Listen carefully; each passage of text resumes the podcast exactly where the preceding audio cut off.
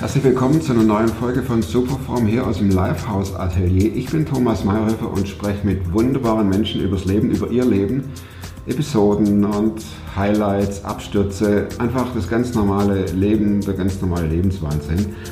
Heute spreche ich mit Ingo Beckmann, Familienvater, Musiker, Künstler und Alkoholiker. Wir sprechen das nur gleich vorweg. Wir sprechen nicht nur über Alkoholismus, nicht nur über Drogen und Entzug, sondern auch wie sich gehört für einen Musiker, über Backstage und Onstage, also das Leben auf der Bühne, das Leben hinter der Bühne. Und genug der Anmoderiererei. Wir kommen gleich und steigen gleich voll ein mit dem wunderbaren Ingo Beckmann. Klar bin ich einer, der gescheitert ist. Ich weiß nicht mal, was da läuft und was es ist. Ich bin in der Hinsicht im Moment ein bisschen privilegiert. Der Podcast mit Thomas Mayer. Natürlich denkst du dir dann erstmal, ja gut, der hat auch keine Abitur Ahnung. oder was weiß ich. studiert noch Medizin Ja. und leitet Das hat er im Bett, hat er eigentlich einen Hund draufgeschlagen. Egal wie abgedreht das war. Ich habe alles schon gesehen. Ich hab, ne, also was ist auch einer meiner Drogen, ne? Also so äh, Fernsehen im Sinne von Film gucken.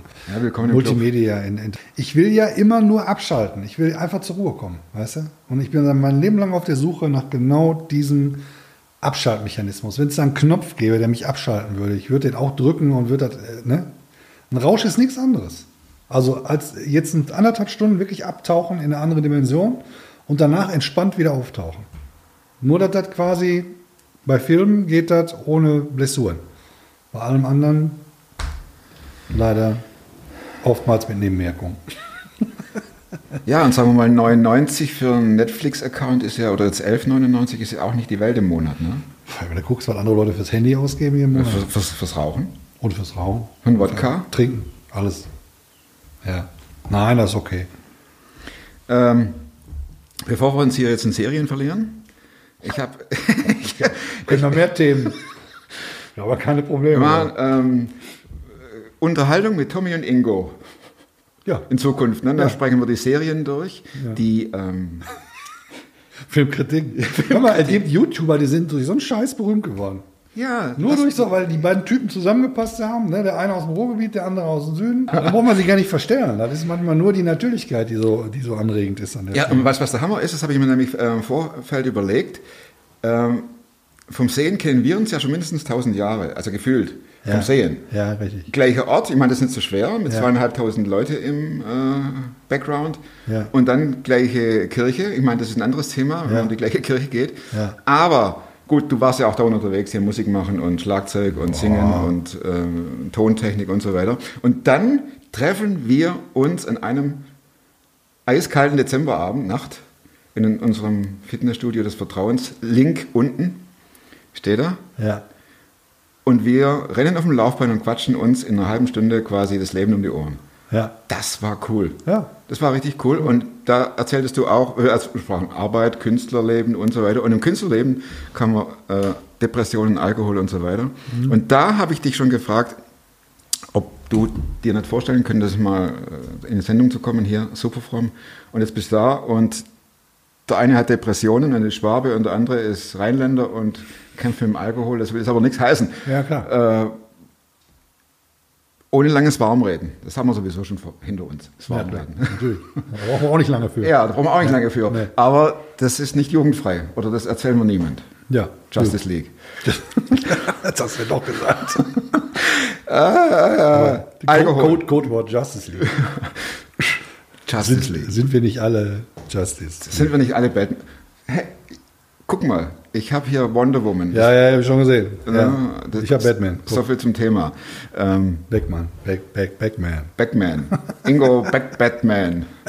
Äh, der beste Satz war in diesem Film Justice League. Und was für, was für Superkräfte hast du? Das sagt Batman was? Ich bin reich. Ich bin reich. so, aber jetzt kommen wir zum Thema. Jo. Alkohol. Ja. Das war ein Schnitt. Du hattest Alkoholprobleme und nicht wenige. Ist schon ein hartes Wort. Alkoholiker. Wie Alkoholiker, fing- das ist ein hartes Wort, Das ist hart, oder? Wie Ja. fing es an? Wie ging es los? Ja, vor allem, wenn du überlegst, dass gerade für junge Leute ja äh, doch die Definition von Alkoholiker, du stellst den Alkoholiker anders vor. Du stellst einen Alkoholiker ist, äh, was weiß ich, Mitte 60, äh, hat einen Mantel an und sitzt auf der Straße. Am Bahnhof. Ist aber nicht 30 Jahre alt und mitten im Leben. Ne? Ja. So. Du, Ja, warst, ja. du warst 30? Erzähl Als mal. ich aufgehört habe, ja. Okay. Also als ich aufhören musste, als ich dazu genötigt wurde, aufzuhören mit dem wunderbaren, mit der wunderbaren Droge, da war ich 30, ja. Naja, die ersten 30 Jahre ziemlich viel Gas gegeben halt. Ne? So. Wie ging es denn los mit dem Alkohol und warum eigentlich? Boah, also wie schon gesagt, die Geschichte ist eigentlich schnell erzählt, ganz normaler Werdegang, sensibles Kindchen, ne, Mama und Papa im christlichen Elternhaus groß geworden, ganz normal, unauffällig, aber gut in der Schule war man halt, ne, man war halt immer der Klassenclown, das war vielleicht ein Merkmal, man hat äh, Späßchen gemacht, ne, dadurch, dass man gerne auch dann natürlich im Mittelpunkt, man hatte schauspielerische Talente auch schon früher in der Schule. Ja. Es macht auch natürlich mit der künstlerischen Ader zu tun gehabt haben und mit der Kreativität. Also es gibt ja heute, also meine Kinder sind ja auch kreative Vögelchen, ne? alle wie sie da sind. Ne? Und haben mit Schule auch nicht so viel am Hut. Da weiß man ungefähr, wo es herkommt. Also Frau. Vater, so wie die, ja, ja, gut, dann sag mal, ne? so, die, die Kinder so wie der Vater. Ne?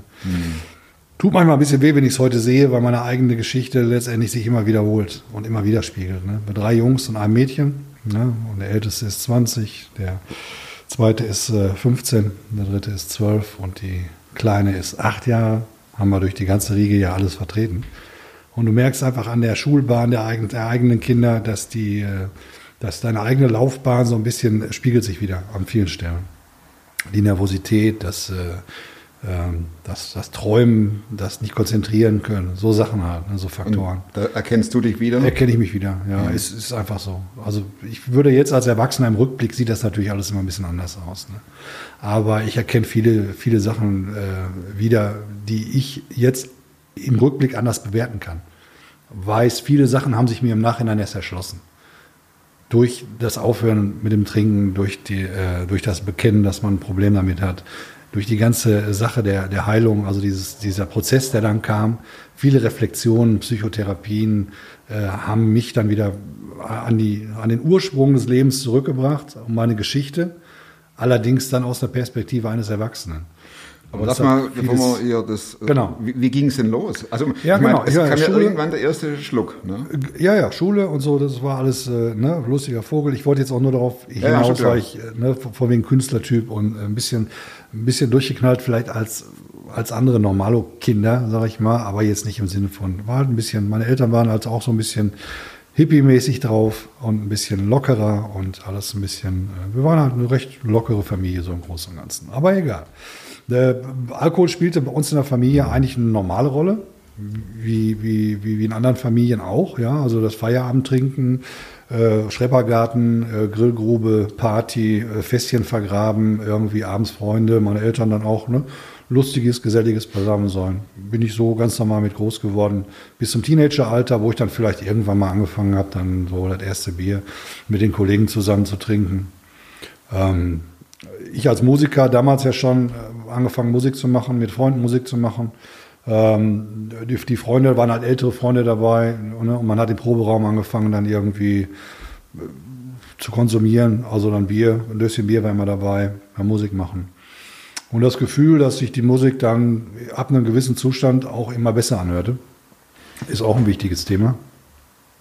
Was? Alles gut? Ja, ja, ich gucke nur, ob ich aufnehme. Ich habe nämlich äh, extra hier so. den, den, den, den Rekord. Beim vergangenen Interview hatte ich nämlich die tolle Anne hier und Mhm. äh, nach 20 Minuten wirklich genialem Interview Mhm. abgekackt. Ich, ich gucke darüber und denke, es darf nicht wahr sein. Manchmal ja. Ja, hat aber man eine rote Lampe. Ne? ja, eben. Ne? Apropos rote Lampe. Ist denn an? Ja, ja. Die Lampe ist an. Ja, Lampe ist an. Ja, So. Proberaum. Ja, Ähm, rote ja, Lampe.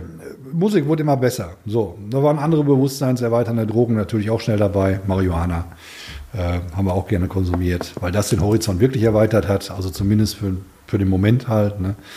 Ähm, gehörte damals mit dazu. Es war so gesehen auch keine Anormalität, sondern äh, das war in dieser Szene, wo ich damals war, war das gang und gäbe. Man hat halt Bier getrunken, man hat halt Marihuana konsumiert.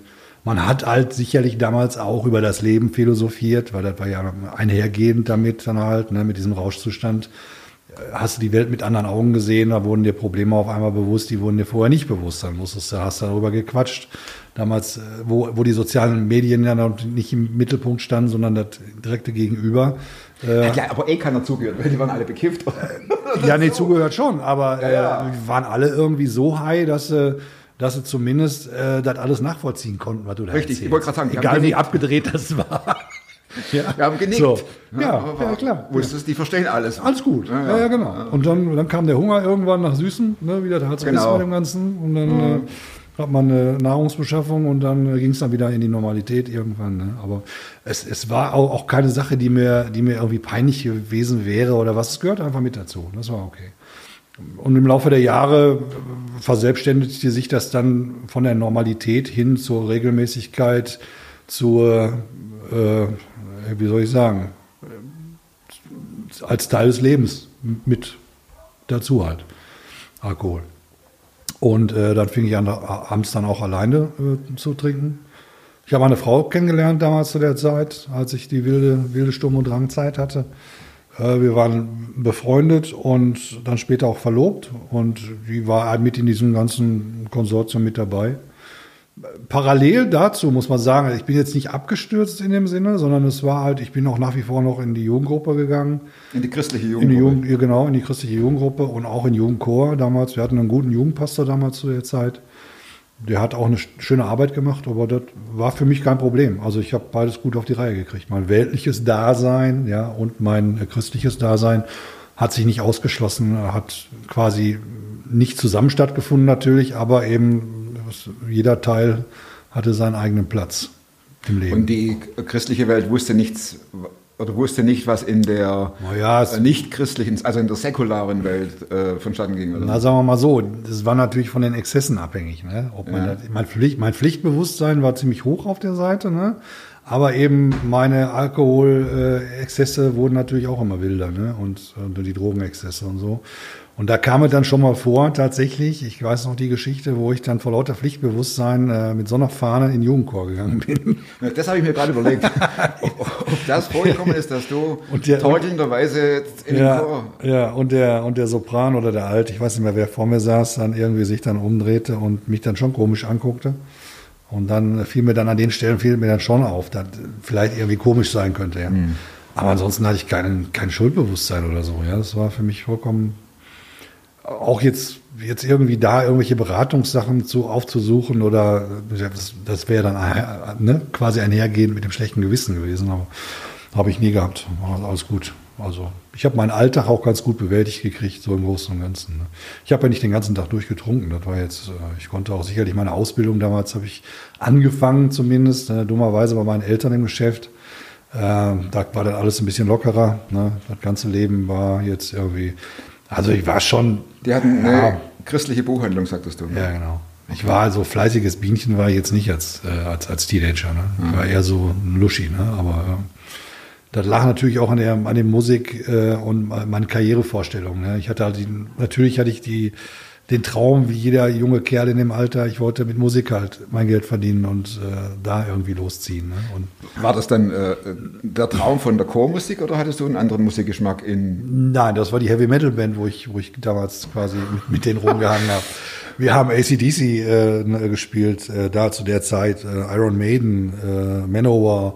Das waren so die, äh, auch ein bisschen Whitesnake, auch so diese, ne, diese Steady, also Mainstream äh, Rock. Etwas, etwas softer dann, ne? Ja, wir hatten etwas Gitarristen zu der Zeit, Ja, der, der stand unheimlich auf Bab. Das passte natürlich, das passte natürlich überhaupt nicht äh, in das, in Spielst du das Schlagzeug, oder? ja, ja.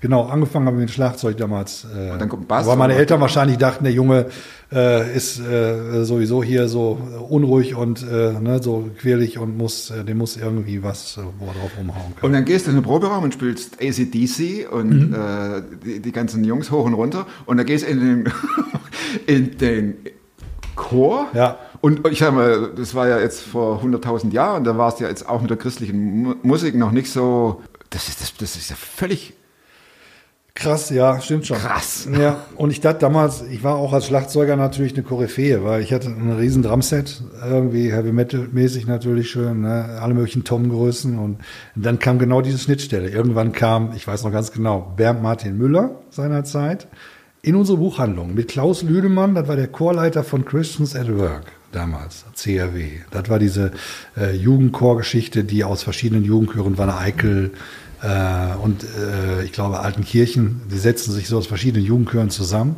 Und die suchten damals einen Schlagzeuger. Aber die, die, die wirklich äh, geile Geschichte ist die, dass die bei uns im Laden dann quasi auf die Idee kam, mich zu fragen. Ich ja gesagt habe, ne, weil ich, ne, so. Und die, die erste Probe, du kannst dich heute noch fragen, Klaus Lüdemann wird sich da bestimmt noch dran erinnern können. Die erste Probe in diesem christlichen Jugendchor, ich mit langen Haaren quasi, in einem riesen Drumset, ja, irgendwie. bei der ersten Probe. Ja, da musste ich, ab, ab der Stelle musste ich mich ein bisschen umstellen. Dann, ne, da musste ich mich dann natürlich mal weiter. Falsche Ansätze. Ja, aber das, wir haben uns dann zusammengerauft. Okay, Und aber da- gab es keinen Alkohol. dort gab es keinen Alkohol. Das war alles noch voll, voll im, im Zuge. Also das war jetzt noch nicht danach, das war alles noch äh, parallel. Alles klar. Und dann habe ich in der christlichen Musikszene angefangen, irgendwie Musik zu machen. Da Mhm. wurde ich dann mal mitgenommen, da wurde ich immer gefragt. War jetzt auch nicht so schlecht an meinem Instrument. Ne? Ähm, über, über Bernd Martin und Thea bin ich dann hinterher zu Joyful Melody, bin ich dann hinterher zu, äh, zu, zu, zu Leiner äh, seinerzeit. Äh, und wir sind mit Christian Löhr durch die Gegend gezogen. Ach, Augenblicke hatte ich damals, das war so ein bisschen Rockmusik, das war so eher wieder die Richtung, wo, mein, äh, wo meine Vergangenheit mich so ein bisschen wieder äh, ne, versöhnen konnte da mit, mit, mit der Musik und so. Das ähm, haben auch ein paar Bühnen bespielt, die war, das war eine schöne Zeit. Mit Und im Täschchen war die Schnapsflasche. Hä? Und im, Schna äh, und im Täschchen war dann die Schnapsflasche? Nö, oder? das war immer so, ich konnte, ich konnte meinen meinen Alltag so ganz gut leben und auch verbringen. Äh, was ich dann natürlich so das Belohnungsprinzip, äh, was für besondere Leistungen, das heißt, wenn du irgendwie was gemacht hattest, äh, ich bin jetzt nicht besoffen auf die Bühne oder so, das nicht. Ne? Aber ich konnte danach gut äh, unsere Erfolge in Anführungszeichen äh, feiern, beziehungsweise begießen oder wie immer man das nennen mag. Nicht exzessiv, aber immer so, dass ne, nach ein paar Bieren hatte man das Gefühl, so, jetzt ist okay. Ich würde mal sagen, damals war es auch noch nicht so extrem, dass ich sagen, hätte sagen können, äh, es geht in Richtung Alkoholismus oder so, ja. Sondern das war jetzt irgendwie noch in Anführungszeichen normales Trinkverhalten. Vielleicht ein bisschen mehr als andere. Also vielleicht ein bisschen schneller als andere, ein bisschen mehr als andere, aber noch nicht so, dass es jetzt problematisch hätte werden können. Und wie kam es zum unnormalen Trinkverhalten? Ja, das war dann das äh, private Trinken über die Jahre natürlich hinweg. Äh, merkte ich auf einmal, dass dieses Belohnungsprinzip, was vorher super gut funktionierte, irgendwann mal umgeklappt ist.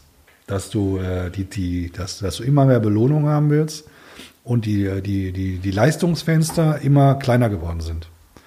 Also die Tage, ne, du konntest halt immer Sachen äh, sehr gut meistern, wenn du wusstest, du kannst abends halt auf die Art und Weise entspannen. Aber die Entspannungsphasen wurden immer länger, die Arbeitsphasen wurden immer kürzer, spät aufgestanden.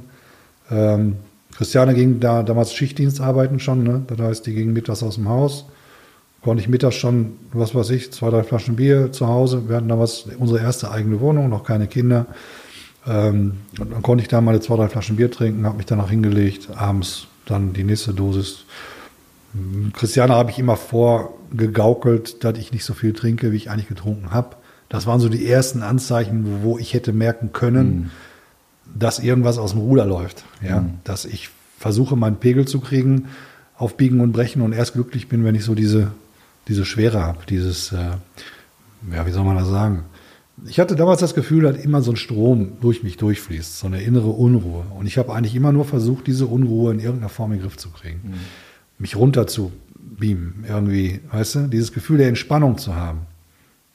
Vielleicht Aber kann das war es ja dann am Schluss nimmer, oder? Also das war ja, Ja, ja, erstmal schon. Ich muss leider sagen, dass das, das System Alkohol funktioniert super. Ja? Also nach wie vor äh, kann ich dem, ne- wenn, ne? Natürlich ist die Methode schlecht, weil die Methode hat einfach Nebenwirkungen, äh, die man vielleicht am Anfang nicht erkennt und deswegen natürlich eine total falsche Richtung ist. Aber es funktioniert. Du kannst abends, du kannst trinken, trinken, trinken und wirst irgendwann down. Ja, und das natürlich geht das auch mit Marihuana, das geht natürlich auch mit anderen äh, bewusstseinserweiternden oder beruhigenden Drogen. Wobei Alkohol jetzt nicht so die beruhigende Droge ist, weil Alkohol macht ja, kann ja auch aggressiv machen. Das kommt auf das Umfeld an. Ne? war das bei dir so? Nee. Mich war eher so das Schlummer, der Schlummertrunk. Nur, dass der eben in anderen Dimensionen stattgefunden hat, als jetzt bei einem Normalsterblichen, der abends mal eine Flasche Bier trinkt und danach sagt, oh, danke, das war's, äh, lass uns mal ins Bett gehen oder ein Gläschen Wein. Bei mir waren es teilweise acht, zehn Flaschen Bier an einem Abend, Puh, plus dann noch ein bisschen äh, härtere Sachen dabei und Also nie so, dass ich wirklich, dass ich wirklich, wirklich dicht war oder nicht mehr wusste, wo, wo, ne, was ich tue. Das habe ich auch, das Gefühl habe ich nie haben können. Also ich habe jetzt irgendwie, musste immer ein Bein raus zum Bremsen, das war immer ganz okay. Äh, alles andere, was, wo ich mich hätte übergeben müssen danach oder wo, wo ich, also dieses exzessive Trinken, habe ich gar keinen, ne? ich wusste ja, warum ich trinke. Für mich war das wirklich einfach nur, mich selbst zu beruhigen, mich selbst runterzubringen, das war, ich wollte den Rausch, weißt du? Ich wollte den Rausch, ich wollte die Entspannung, ich wollte das äh, von Ja, mir das aus auch Bewusstseinserweiternde irgendwie. Ja, du musst dir mal überlegen. Ich habe damals geraucht, äh, sicherlich auch, und dann habe ich aufgehört zu rauchen und dann streckenweise wieder angefangen, nur weil er bei der ersten Zigarette ein schwindeliges Gefühl im, im Kopf äh, produziert hat, weißt du? Allein diesen Schwachsinn musst du dir mal überlegen. Jetzt im Nachhinein äh, fä- fällt dir sowas natürlich erst auf, ja. Aber äh, dass, dass, ich, dass, dass ich so darauf fixiert war, letztendlich äh, wegzutreten, also zumindest kontrolliert wegzutreten, äh, das ist mir im Nachhinein erst aufgefallen. Aber das macht sicherlich auch ein, ein Aspekt der ganzen Krankheit äh, sein, die in dem Verlauf dann natürlich auch immer exzessiver wird. Und wenn du dann weiter getrunken, also in meinem Fall hätte dann keiner Stopp gerufen, das wäre weitergegangen, dann wäre es genauso beendet. Also das. Äh, Welche, von welchen Massen sprechen wir unmittelbar, bevor es offensichtlich wurde? Ja, es waren jetzt die, die Massen, äh, was ich ja gerade sagte, Ja, diese acht, acht bis zehn Flaschen abends ja. plus X über den Genau. Tag. Ich konnte, ich war natürlich auch ein großer Kerl und äh, bin ich auch heute noch und habe dann dementsprechend auch viel trinken können. Ja, also körperlich konnte ich auch viel vertragen. Mhm. Also ich bin jetzt nicht, äh, weil es hört sich natürlich, ist viel Flüssigkeit. Das stimmt natürlich. Ne? Ich meine, was ich mich frage, ist, wie deine Frau, du musstest ja die Flaschen entsorgen. genau. Ne? Also das war dann mit ein Teil des Beseitigens, oder? Und Verdeckens. Genau. Beschaffen, Ja, entsorgen. Beschaffungskriminalistik auf der einen Seite.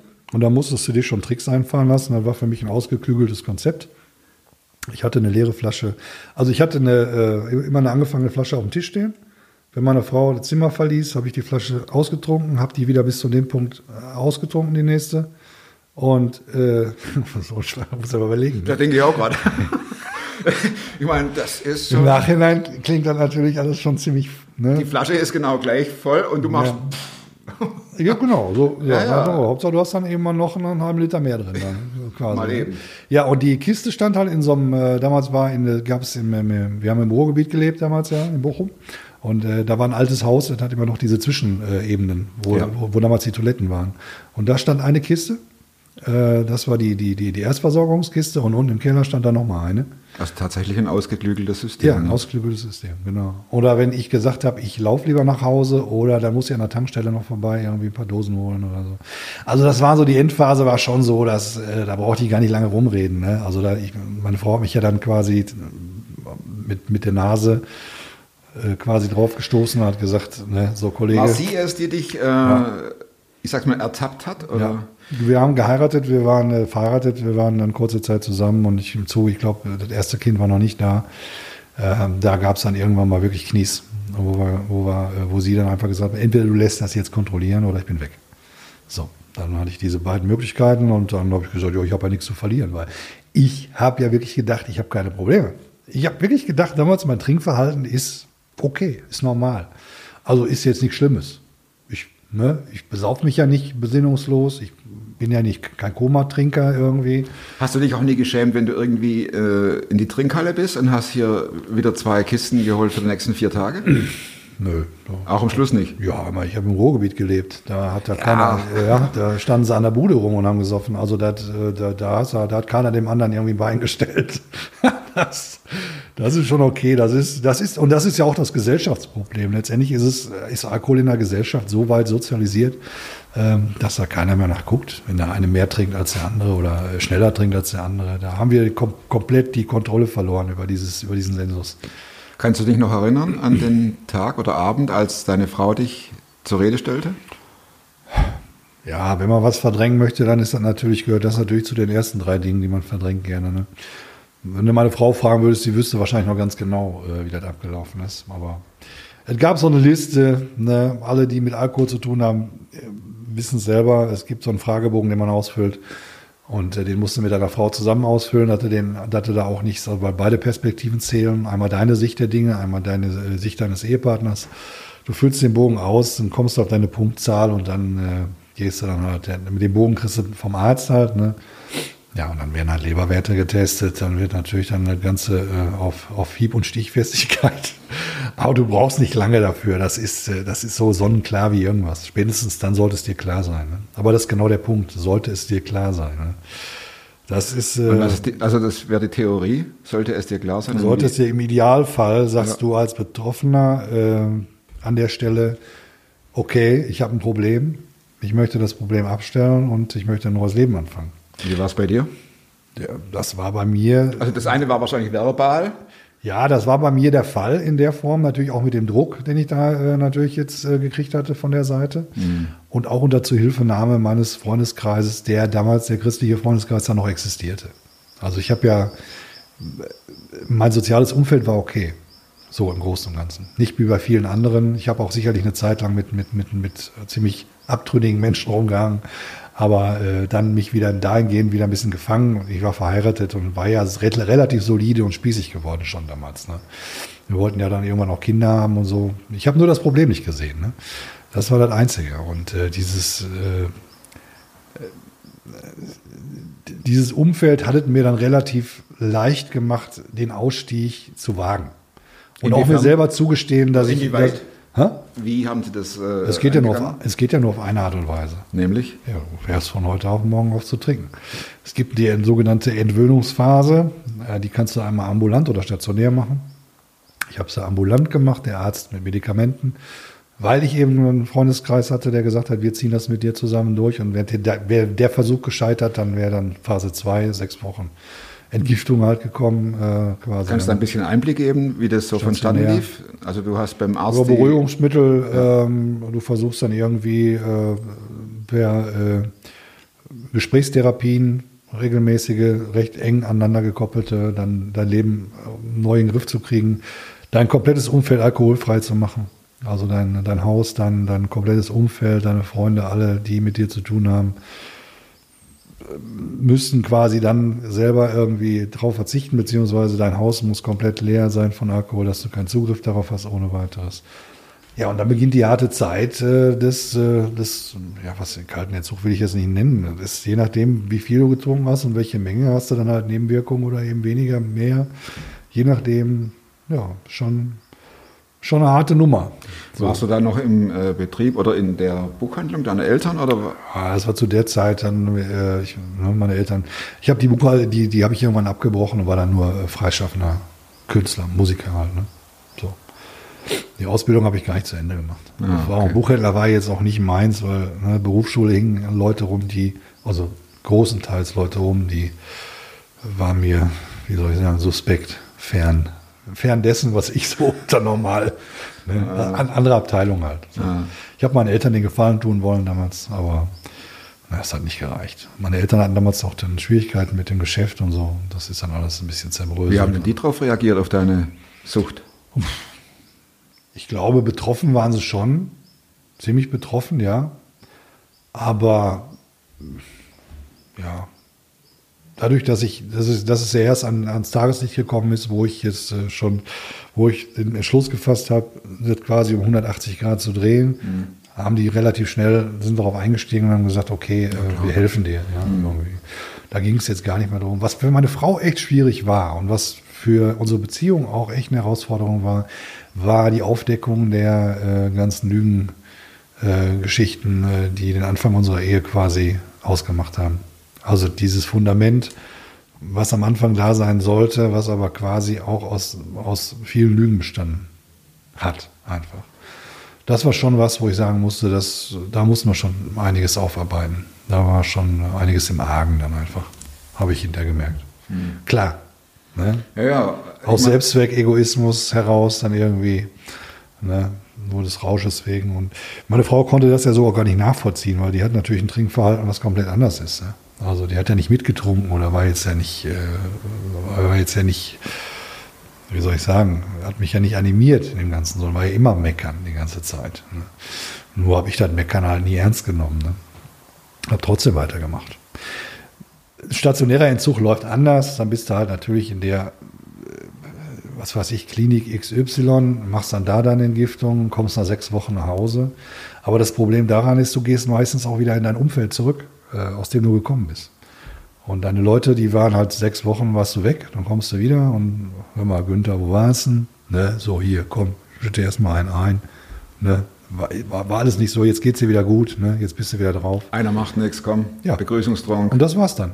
Das war eine kurze, eine, eine, eine kurze Geschichte. Ne? Und es gibt Leute, die, äh, die davon einige hinter sich haben, von beidem. Ne? Natürlich hinter nur noch stationär, aber die dann immer wieder tiefer fallen und tiefer fallen und von alleine nicht mehr rauskommen. Also du warst ambulant, hast es äh, ambulant durchgezogen. Das heißt, Umfeld wusste es, deine Familie wusste es. Ähm, du hast von deiner Familie, du hast da äh, Unterstützung bekommen. Ja, Gab es einen Rückfall? bis jetzt nicht, ne. War schon ziemlich lange her. Ja, über 20 Jahre. Ich bin jetzt 51, mit 30 habe ich aufgehört. Aber wie ich mal so schön sage, ich glaube nicht, dass das Schlimmste schon hinter mir liegt. Beim Alkoholismus ist es ja so, dass du quasi bis zu deinem Lebensende durchhalten musst, weil dein Stoffwechsel sich quasi ja sofort wieder auf die alten Zeiten zurück einstellt. Das heißt, wenn ich einen Tropfen Alkohol trinke, fängt die ganze Geschichte wieder von vorne an. Die Hemmschwelle, die ich mir aufgebaut habe, ist ziemlich hoch natürlich nach 20 Jahren. Für viele auch unerreichbar. Also viele Alkoholiker werden jetzt sagen, Junge, 20 Jahre ohne Rückfall, das ist eine Nummer, ne, die kann sich so keiner vorstellen. Da sei froh und glücklich, bin ich auch. Aber äh, ne, ich habe jetzt bin 51 und äh, die nächsten 20 Jahre, ich weiß nicht, ob ich da genauso viel Energie und äh, Positives aus dem Leben rausziehen kann, um mich da irgendwie am Leben zu halten, ohne das Gefühl zu haben, äh, mit der Nüchternheit äh, nicht mehr klarkommen zu können. Weißt du, was ich meine? Ja klar, also ich, Ja. ich, ich, ich denke ja nebenher und stelle mir das auch vor, ähm, weil du beschreibst ja deine Situation jetzt nicht unbedingt mit, mit, mit schwärzester Farbe, sondern du sprichst ja von Rauschzuständen, die schön waren zum Teil. Ne? Ja, super. Ähm, Ich bin auch heute noch dankbar für jede Narkose im Krankenhaus. ja, ist so. ich hätte gern noch, Ja, ja. haben wir noch eine Also rein die, die, hier. äh, wie heißt die Tablette davor? Und als ich Keine mal mit dem Herzen habe ich Tabor gekriegt. Das war auch super. Würde ich sofort nehmen, kein Thema. Wenn es keine Nebenwirkungen hätte, ja, dann würde ich, äh, du könntest mir, du könntest mir einen Eimer mit Tabletten da hinstellen. Ich würde sofort anfangen, die, mich reinzuschaufeln. Äh, natürlich dosiert, damit ich lange was davon habe. Ne? So irgendwie. Also jetzt nicht hemmungslos. Nicht, nicht, nicht bis zur Besinnungslosigkeit, aber immer so, dass ich diesen Zustand. Das muss ich einfach so eingestehen, wie es ist. Das hört sich hart an. Aber ich, das Leben in der Nüchternheit ist nicht einfach. Mir ist es auch lieber, wenn man darüber offen spricht. Also äh, diese Abkürzungen, die, also die verbalen Abkürzungen, die mag ich sowieso nicht so. Ähm, da Das ich- Monster ruht in dir. Das schläft quasi nur die ganze Zeit. Ja, wir kommen auch jederzeit Ja, aufwecken. ich, ich, äh, Kenne ich gut, ne? Ja. Und weh dem, der meint, er ist, äh, siehe Justice League, die Monster. Und wir sind noch nicht mal reich. Ja, eben, ne? Und haben keine Superkräfte. Aber das ist natürlich eine wunderbare Brücke. Vor zwei Wochen war ich mal wieder im Gottesdienst, oder war ich im Gottesdienst, sagen wir so. Und äh, während der Predigt hieß es, komm doch mal der Ingo nach vorne. Ja. Und da ging es so nach vorne und da ging es auch zum Thema Alkohol. Was ich immer schwierig finde, ganz ehrlich, ist, wenn man im Gottesdienst irgendwas sagt, reduziert auf zwei Minuten und es bleibt eins übrig, das heißt ja, dankenswerterweise hat Jesus das geschafft. So, ähm, jetzt haben wir ein bisschen mehr Zeit als zwei Minuten. Ja.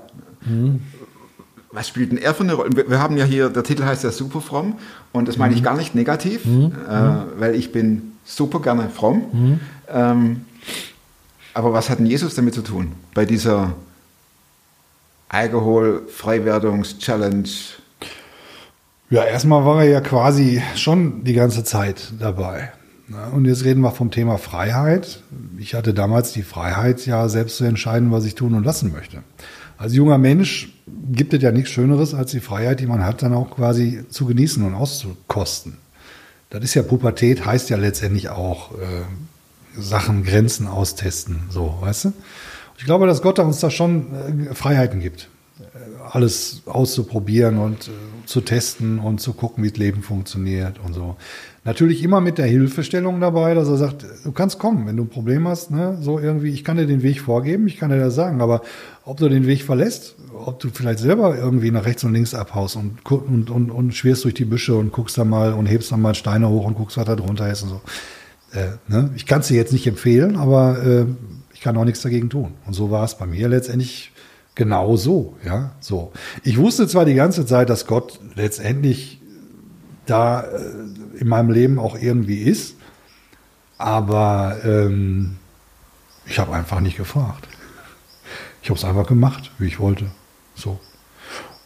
Und ich habe natürlich auch gemerkt, dass diese Bewusstseinserweiterung mich ja jetzt gar nicht so weit wegbringt von Gott, sondern dass ich das Gefühl hatte, dass eigentlich eher äh, mein Horizont öffnet, meinen spirituellen Horizont. Welten. So, ne? so die Hippie-Generation hat ja doch seinerzeit die, diese ganze Materie genutzt, um, äh, um da einfach ein bisschen freier denken zu können und so. Ne? Das ging eigentlich wirklich ganz gut, bis zu dem Punkt, ähm, wo ich dann äh, quasi mein Versagen äh, zugestehen musste. Und äh, zugestehen musste, dass ich den falschen Weg gewählt hatte. Und ähm, eben vor diesem Trümmerhaufen, den ich da irgendwie 30 Jahre lang produziert habe, nicht natürlich durchweg, aber an vielen Stellen, ähm, Im Rückblick natürlich dann, wenn du dich umdrehst und siehst dann irgendwie äh, die zertrümmerische, das zertrümmerte Feld, was hinter dir ist, ne? da denkst du natürlich dann schon, äh, das musst du natürlich erstmal sehen und dann musst du auch sagen, sorry dafür. Ja? Und ich glaube, das ist, das ist wirklich auch nochmal eine Sonder, eine Sonderherausforderung an uns Menschen. Das, und je älter wir werden, je schwieriger ist das.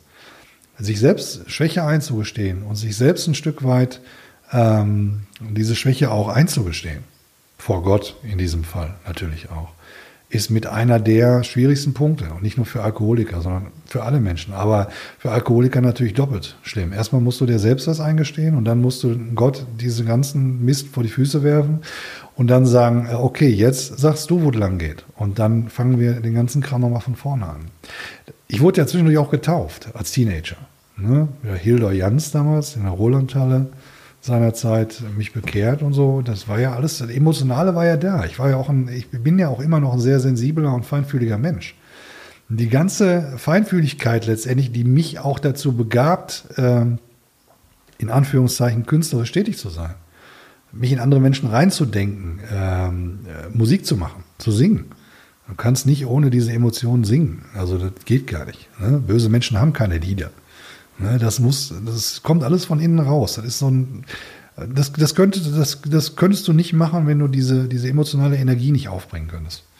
Und das hilft dir natürlich ein Stück weit ähm, mit der ganzen Materie. Vielleicht ist es auch gerade für so Menschen, die hypersensibel sind, schwierig, sich in dieser Nüchternheit letztendlich zu bewegen. Und vielleicht haben Künstler oder auch sensible Menschen oder beides, es, ja, es spielt ja alles, ne, hat ja alles miteinander zu tun. Vielleicht ist es ja genau dieser Punkt, der uns an der Stelle einfach anfälliger macht für solche Geschichten. Aber letztendlich, ganz egal wie es kommt, musst du den Mut haben, hinterher deinen Mist einzugestehen. Und an dem Punkt sch- scheitern echt viele. Das soll man nicht meinen, das ist so. Und dann, wenn du natürlich Am Eingestehen. Entschuldigung. Ja, bitte. Am Eingestehen scheitern viele, dass Ja, sie sagen, das genau. ist zerstört Ja, ja, oder genau. destruktiv. Ich kenne Menschen, die haben, die konnten sich das nie eingestehen und sind daran zerbrochen. Hm. Ja. Und zwar äh, Rettungs-, also wirklich hilflos verloren. Ein Ertrinkender, der äh, natürlich äh, den Rettenden erstmal angreift, im Sinne von, hält ihn fest, bringt ihn selber in Gefahr. Weil, ne, so irgendwie. Und deswegen sagst du ja, als Retter musst du erst aufhören, warten, bis der Ertrinkende aufgehört hat zu zappeln. Das ist immer ein gutes Beispiel dafür, wie sich das anfühlt. Ja. Ähm, Alkoholiker werden sich wehren. Die werden immer wieder sagen, äh, Schuld sind die anderen. Ich bin nicht schuld. Äh, Ich bin Opfer von äh, meinem Leben, von, von der Situation. Werden niemals selber dafür einstehen. Kommt, kommt da gar nicht drauf. Die, das schließt sich quasi aus. Und an der Stelle zu sagen, ich bin das Problem. Ich bin nicht das Opfer, sondern ich bin der Täter an der Stelle. Ich bin derjenige, der Scheiße gebaut hat. Und jetzt, Gott, kommst du in mein Leben und jetzt gebe ich dir dieses Leben wieder ganz neu in deine Hände, auch zum wiederholten Male.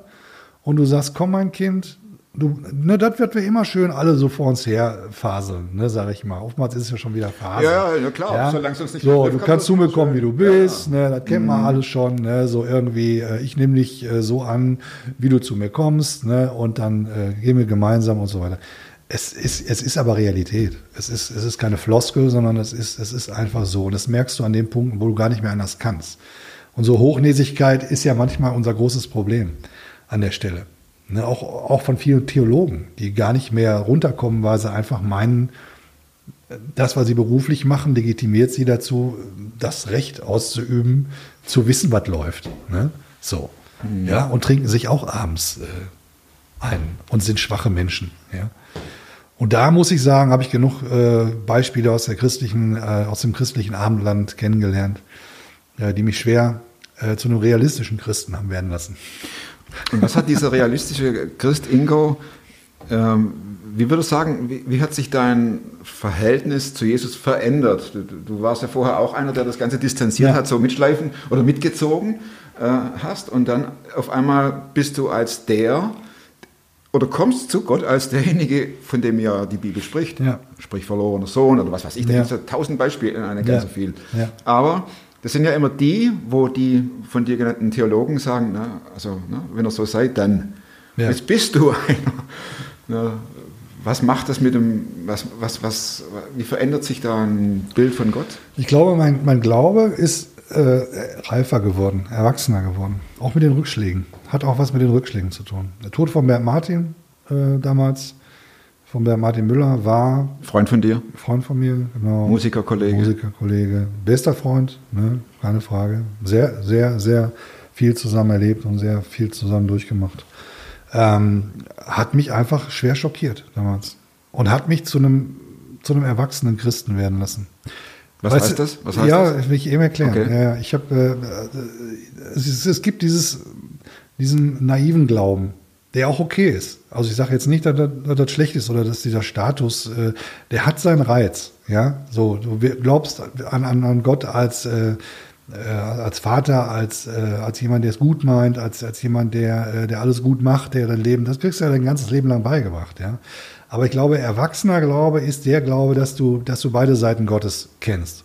Nicht, dass Gott dich strafen will an der Stelle, sondern äh, dass Gott dir nicht nur was gibt, sondern dir manchmal auch Sachen wegnimmt und äh, dich da an der Stelle natürlich nie alleine lässt, keine Frage. Aber dann auch mal guckt, ne, wie kommst du jetzt klar? Was ist jetzt, ne, wie, wie, wie, wie lebst du deinen Glauben weiter? Manchmal sind es auch Prüfungen. Ne? Kann man vielleicht auch so sagen, warum nicht? Ja? Äh, die dich dann älter und reifer werden lassen an der Stelle.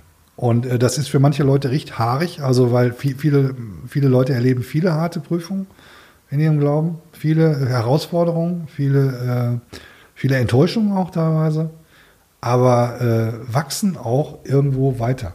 Und ich kenne viele Leute, die fest im Glauben stehen, die, äh, deswegen sage ich mal, diesen reifen Glauben äh, und dieses reife Leben leben, dass sie einfach schon Erfahrungen gemacht haben, die du am Anfang noch nicht beurteilen kannst, wenn du sie nicht selber erlebt hast. Und das meine ich mit Naivität auf der einen Seite, die auch positiv ist, weil ich glaube, diese Energie, die aus der Naivität heraus entspringt, wenn ich jetzt mal so an die Lobpreisszene denke oftmals, ja, äh, ist, ist, eine, ist eine tolle Sache. Ist auch eine tolle Energie, die andere mitreißt. Ne? Und ich bin aber eher jemand, der damit nicht so richtig klarkommt, weil ich ehrfürchtig bin. Also ich bin, ich bin, ich bin ehrfürchtiger geworden. Weißt du? Ja. Weil ich, weil ich Gott als, als jemand kennengelernt habe, der, der, der beides in seinen Händen hat, ne? Und der mir natürlich Gutes will, aber ich immer nur diesen kleinen Teilausschnitt von diesem ganzen Bild sehe, dass das, das Leben heißt. Der durchaus auch Dinge macht, die man nicht versteht. Genau, der Dinge macht, die man nicht versteht. Das kann man, glaube ich, das ist eine ganz gute Erklärung dafür. Äh, und die, die du auch in dem Moment nicht letztendlich ergründen oder verstehen musst. Ja, und willst. So. Ja, willst, wollen tust du das, natürlich. Außer Aufbegehren. Ja, ja, aber das ist ja letztendlich die Enttäuschung. Die Enttäuschung Genau. heißt ja nicht, dass Gott dich wirklich enttäuscht hat, sondern die Enttäuschung ist, dass du das nicht verstehst, So was es. gerade so Ja. passiert ist. Ne? So, weil du das große Ganze eben nicht siehst. Und ich glaube, dass letztendlich der reife Glaube, dieses Vertrauen, dass es eben doch letztendlich alles gut wird, einfach äh, verstärkt. Und du aus diesem, aus diesem reifen Glauben ganz andere Energie schöpfen kannst und Leuten auch ganz anders Energie geben kannst. Aus, ich will mal das Wort Gelassenheit nehmen, weißt du? Ich glaube, und, und deswegen glaube ich auch, dass, dass es wichtig ist, dass verschiedene Generationen in den Gemeinden zusammen nebeneinander her existieren. Dass diese, äh, dass diese äh, verschiedenen Glaubensspezies, naiv, bodenständig, weise, ja, diese verschiedenen Merkmale alle zusammengehören und sich gegenseitig befruchten müssen. Das ist Gemeinde, das ist das, was das Ganze ausmacht. Und jeder hat in seinem, äh, an seinem Punkt, wo er gerade steht in dem Leben, jemand anders was zu sagen. Ein junger Typ mit seinem äh, nicht böse gemeint naiven Glauben hat, hat genauso viel zu geben an, an die ältere Generation wie die Alten und, und Weisen, die sich ja oftmals demütig zurückziehen, aber was, totaler Quatsch ist. Ja, oder ermüdend zurückziehen. Ja, ja, ja, klar. Ne? Dieses, dieses milde Lächeln hilft ja nicht. Du musst den Klappe aufmachen und musst den, musst den Leuten auch mal was sagen, was du erlebt hast und auch die schwere Zeiten, die du erlebt hast. Viele Choräle, einer meiner großen Favor Favorites ist ja, äh, ähm, sind, sind eben gerade gu gute Choräle, ja, mit, mit, mit tiefgehenden Inhalten. Und wenn du weißt, wie die entstanden sind, äh, bin ich, aber schon immer, da, da habe ich als junger Mensch schon sehr, sehr, äh, sehr, sehr geil gefunden, halt so, ne? Diese, die Aussage, die dahinter steckt und diese, diese, diese Tragweite aus. Äh, Ja, die Tiefe, die die Tiefe, ja, genau. Und äh, das ist für mich ein großer, großer, äh, ein großes Vermächtnis von, von, von Menschen an uns, äh, die einfach nie, nicht nur dieses Schulterklopfen nach dem Motto weiter so, es wird schon alles gut gehen, sondern, äh, sondern aus der Erfahrung heraus sagen, Junge, ähm, du kannst deinen Weg gehen, du kannst dich darauf verlassen, dass Gott an den Stellen, wo du eben nicht mehr alleine weiterkommst, wo du am Ertrinken bist und nicht mehr äh, dich, dich nicht mehr wehren möchtest an den Stellen, kann Gott dich packen und kann dich wieder neu auf die Beine stellen. Und das ist bis zum letzten Ende dann so, äh, bis wir dann quasi alle dann vor ihm stehen. So, das glaube ich. Als, als Realist, also als, verstehst du? Ja, klar, du bist Nicht ja- abgehobener Christ, sondern als, als jemand, der sagt, ne, so, ich. Ne? Ich meine, es wurde ja auch deutlich, du, du, du sprichst ja nicht davon, dass du äh, zwei oder drei Gebete gesprochen hast und dann warst du clean, sondern ja, du sagst Das ja- wär's gewesen, Ja, ja, das es ist war schön, ein, ja, tierischer Kampf. Es ist, Es ist, äh, es ist ein Kampf. Kampf. Es ist immer noch Und du ein Kampf. äh, sagst, ich bin gespannt, wie die nächsten 20, Ja. 30 Jahre werden. Das, ist, das ist ja die Realität. Das ist die Realität. Und die Realität ist auch, dass die Speicherkarte gleich voll ist. Was keine mehr. Ja, natürlich. Wir machen dann Teil 2. Äh, ich habe noch trotzdem noch ein paar Ja. Fragen, ganz kurze. Ja, ja, klar. Äh, welchen Rat würdest du jemandem geben, der feststellt, dass er ohne Trinken nicht mehr leben kann? Wie soll er vorgehen? Ja, er muss auf jeden Fall, wenn er das schon eingesehen hat, also wenn er da Genau. schon zu der Erkenntnis An- gekommen an diesem ist, Punkt hat er schon einen er. großen Schritt getan. Ja. ja muss er sich jemanden suchen und äh, dem das sagen und äh, sich dann entweder an die Gemeinde wenden, wenn er den, wenn er den Arsch in der Hose hat. Und wenn die Gemeinde das äh, bereit ist zu tragen. Äh, Die, die Ortsgemeinde, Es- es also gibt die, keine- äh, es gibt das Rathaus keine- oder welche Gemeinde sprichst du jetzt? Nee, nee, schon.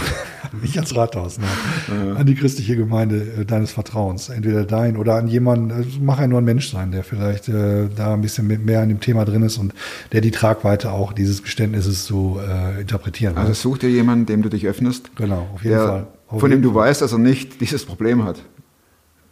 Das Problem hat, sondern vielleicht äh, im Idealfall ja hatte, also Ja. vielleicht dann selber rausgekommen ist. Es gibt auch kleine Kreise, also da, und du kannst dich natürlich auch an die offiziellen Stellen wenden, ja, Blaues Kreuz, äh, Johanniter, was weiß ich. Ja, Da warst du nicht, oder? Äh, Nein, nein, ich habe ja, das war ja meine, ne, ich bin ja direkt zum Hausarzt. Der Hausarzt hat mich dann quasi, der konnte, der kannte sich aus mit der Materie und äh, der hat dann an der Stelle weitergemacht. Geht auch, du kannst natürlich auch zum Arzt gehen, wenn du es jetzt mal auf die sachliche Tour machen willst und dich nicht gleich äh, irgendwie Outen. outen willst, dann kannst du natürlich so machen. Aber ein Outing ist es auf jeden Fall. Du brauchst dir nicht einbilden, dass du aus der Nummer rauskommst ohne Outing. Ja. Es haben verschiedene Leute versucht, unter dem Deckmantel, na, ich höre dann einfach mal auf zu trinken und lebe mein Leben ganz normal weiter. Es wird schon gut gehen. Und der eigene Ehepartner deckt das dann. Hast du dich geschämt? Ja, sicher schämst du dich, natürlich. Je nachdem, wie viel Schaden du angerichtet hast mit dem, Le mit dem Leben, was du geführt hast und äh, wie viel Verletzungen du verteilt hast. Natürlich schämst du dich. Aber die Scham ist ja nichts Schlimmes. Die Scham kann ja auch. Das kann aber einer sagen, der das hinter sich hat. Ne? Ja. In dem Augenblick, wenn du drin stehst, wägst du ja schon ab. Ja. mache ich den Schritt oder mache ich ihn nicht? Ne? Du musst über die Hürde drüber. Deswegen habe ich ja auch am Anfang, ne, als es noch nicht an war, das Band auch gesagt, ich habe nichts mehr zu verlieren. Was, was soll denn passieren? Ich meine, sorry. Ich sag euch, ich bin Alkoholiker. Ja und jetzt, was, was, was, was ist jetzt? Äh, Ja, aber bin ich jetzt ein schlechter Mensch oder bin ich jetzt irgendwie? Klar, bin ich einer, der gescheitert ist im Das Leben. war eine Ein- rhetorische Frage. Ja, Zumindest ja. hier bei uns, unter uns. Ja klar, aber das ist ja, ne, letztendlich kommt es ja genau darauf hinaus. Was wir äh, auch angesprochen haben, war, es hilft kein langsames Aufhören, sondern ein plötzliches, ein, ein Cut im Prinzip, oder? Ja. Also hier zu sagen, ich mache jetzt mal, ich reduziere von äh, zehn Flaschen auf drei, ist eigentlich ein Ding der, äh, der Unmöglichkeit. Du wirst es ja nicht schaffen. Also du wirst, wenn du, wenn du irgendwann mal einen Pegel, äh, Pegel gehabt hast, der, der jenseits von fünf oder sechs Flaschen liegt, dann wirst du mit drei Flaschen nicht klarkommen. Auf Dauer nicht. Das macht alles funktionieren. Das ist äh, so eine Sache, die funktioniert doch mal äh, sechs Wochen oder so, wenn du dir wirklich Mühe gibst, wenn du dich quälst. Läuft ja bei Diäten auch so. Du kannst deine Diät auch mal durchhalten, zwei, drei Wochen. Aber dann fällst du in dein altes Essverhalten wieder zurück. Ne, schlimmer. Oder schlimmer halt. Ja, ja, ja. meistens. Nee, und deswegen gibt es auch gar keinen anderen Ausweg. Da brauchen wir uns keinen vormachen. Gibt es ein Buch, das du weiterempfehlen kannst zu diesem Thema? Ja, ich lese ja nicht so viele Bücher. Ich gucke ja mehr Filme, ne? aber äh, würde mir jetzt auf Anhieb keins einfallen. Du kannst heutzutage kannst du im Internet einfach äh, googeln. Google, das ist ja super anonym, ne? so kannst kannst dich aus, ausgiebig informieren. Du kannst dir diese Testbögen auch selber runterladen, das ist überhaupt kein Problem. Ja, Mhm. Ja, klar. Gehst irgendwie, gibst, gibst die, musst ja nicht gerade Alkoholsucht eingeben, aber du kannst, was weiß ich, was Blaue Kreuz oder Warum sowas auch geht. nicht? Es gibt auch Hotlines, wo du anrufen kannst, wenn du wirklich, ja. Also, sagen wir mal so, die Frage natürlich, wenn du als, meistens ist es aber nicht so, dass der Betroffene selber, natürlich hat er ein schlechtes Gewissen, aber er würde niemals zugeben, dass er ein Problem hat. Wenn du Angehöriger von jemandem bist, Tochter, Sohn, der Papa trinkt, zum Beispiel, das kommt wirklich häufiger vor, ja. Wo, wo Angehörige fragen, was kann ich tun, damit der Papa aufhört zu trinken damit dieses Elend endlich aufhört aus der Familie. Das Rumschreien das abends, ne? äh, was weiß ich, schlägt die Frau im schlimmsten Falle, äh, kommt abends sturzbetrunken nach Hause, verzweifelte Kinder. Das ist das ist eine harte Nummer. Ja, das gibt ja noch Spielarten, die sind wesentlich heftiger. Im Idealfall merkt der Alkoholiker selber, dass er Alkoholiker ist und will er weg. Ne? Aber der fühlt sich da so wohl, warum soll er da weg von? Habe ich ja gerade gesagt. Das ist ja das große, das ist ja das große Übel an der ganzen. Das ist ja der Dämon der letztendlich dann voll zum Tragen kommt. Ne? Die Leute äh, gehen unter deiner Fuchtel, gehen die kaputt. Du bist Angehöriger und musst zusehen, wie deine eigene, wie dein eigener Papa letztendlich daran zugrunde geht. Und kannst nichts machen, solange der Papa sagt, ich habe keinen Bock aufzuhören. Funktioniert doch, lass mich in Ruhe. Meine Perspektive, Alkohol, super. Meine Kumpels trinken auch, was soll's. Warum soll ich mich jetzt als Phönix aus der Asche erheben. Warum soll ich jetzt mein Leben ändern mit, was weiß ich, 60 oder was, Mitte 60? Warum soll ich nochmal alles umkrempeln? Meine, meine Freunde lachen mich aus, äh, die Kollegen vielleicht auf, auf, der Arbeit. Ich habe jetzt vielleicht noch fünf Jahre zu arbeiten. Was sagt mein Arbeitgeber? Dein ganzes Umfeld? Vielleicht habe ich sogar eine, eine wichtige Position in der Firma oder was auch immer. Ja, sorry. Aber du wirst doch nicht sagen, jetzt irgendwie, äh, jetzt fange ich nochmal ein neues Leben an und gebe zu, dass ich Alkoholprobleme habe. Was sagst du dann solchen Angehörigen, Kindern? Das ist ein schwieriges Thema, du. Das bedarf eines längeren Gesprächs. Also die Angehörigen brauchen auf jeden Fall Hilfe. Aber ab, ob, ob das das Unheil abwendet, du kannst mit den Betroffenen sprechen. Du kannst sicherlich versuchen, also jetzt wie ich, kann mit den Betroffenen sprechen als Betroffener und ihm das nochmal vor Augen führen. Aber Ingo, viel mehr. wir machen es so, wenn wir genügend Feedback haben zu diesem Thema, dann machen wir einfach die Fortsetzungsgeschichte und ähm, ähm, sprechen darüber. Äh, Ist das denn jetzt alles klar geworden? mir schon, Mit dem mir schon. Ich ja, ich bin manchmal ein bisschen konfus, muss ich zugeben. Da muss man schon ein bisschen aufpassen. ja, Und, äh, also, aber Ich versuche mich da so durchzuwursteln, weil das sind immerhin da ein paar Jahre, die ich da immer wieder äh, neu reflektieren muss. Wir können es ja so machen. Ähm, den Podcast gibt es ja sowohl bei iTunes, Deezer und so weiter als Audiopodcast und auf YouTube. Da kann man dann uns sehen, wie wir hier uns zuhören und reden und machen. Ähm, ihr könnt die Kommentare hinterlassen. Dann kann man mal gucken, ob wir die zusammenfassen und dann äh, anhand der Kommentare noch eine Sendung ähm, produzieren und oder mal live auf Sendung gehen, ist ja Wurst. Das kriegen wir schon irgendwie hin. Die Leute, die hier sind bei Superfrom, die frage ich immer, die kriegen eine Abschlussfrage und äh, die lautet, ich nenne sie kurz und da kannst du noch kurz überlegen.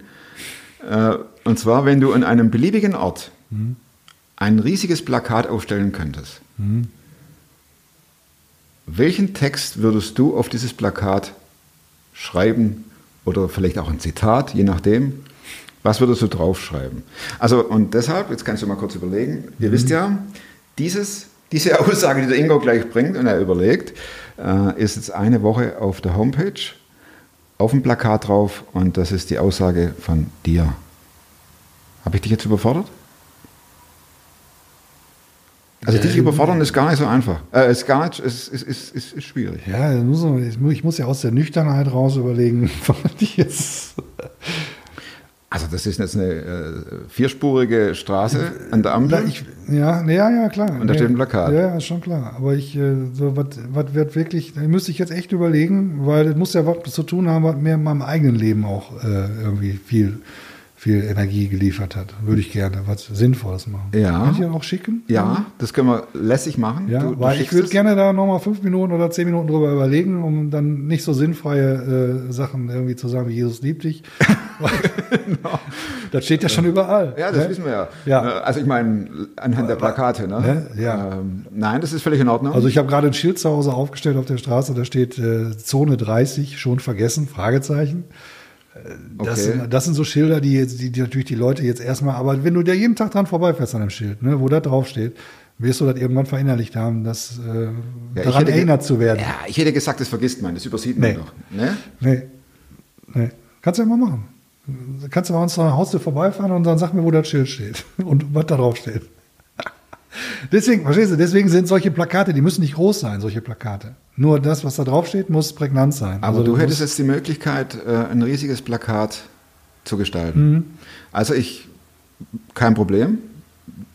Die Sendung, Also ich würde auch keine, was weiß ich, abschreckenden Bilder oder so da drauf machen. Das, das ist der falsche Weg, meiner Meinung nach. Nein, es ist- so wie bei den Zigaretten, weißt du, wo dann Ja, ja, drauf sind, ne? Ja, so ja. irgendwie ekelige Ab- Bilder oder so. Nicht. abgefolgten Stumpf. Ne, Ich würde, ich, ich würde schon was Es Ermutigendes. geht nur Text. Ja, ja, aber ich, ich, will, ich, würde vom Text ja schon was Ermutigendes nehmen. Ich danke dir für die Offenheit. Sehr cool. Und äh, ich habe es irgendwie im Gefühl, wir werden irgendwie eine zweite Sendung schießen. Äh, der Schwabe und der Rheinländer. Ich danke dir. Macht Spaß, Tommy. Danke. Ich danke dir. Gerne. Ich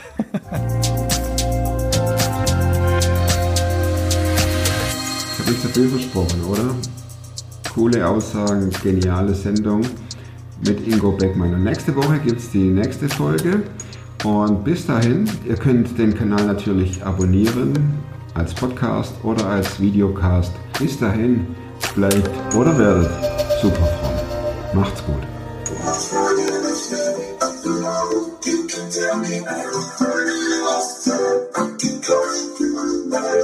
What's my name?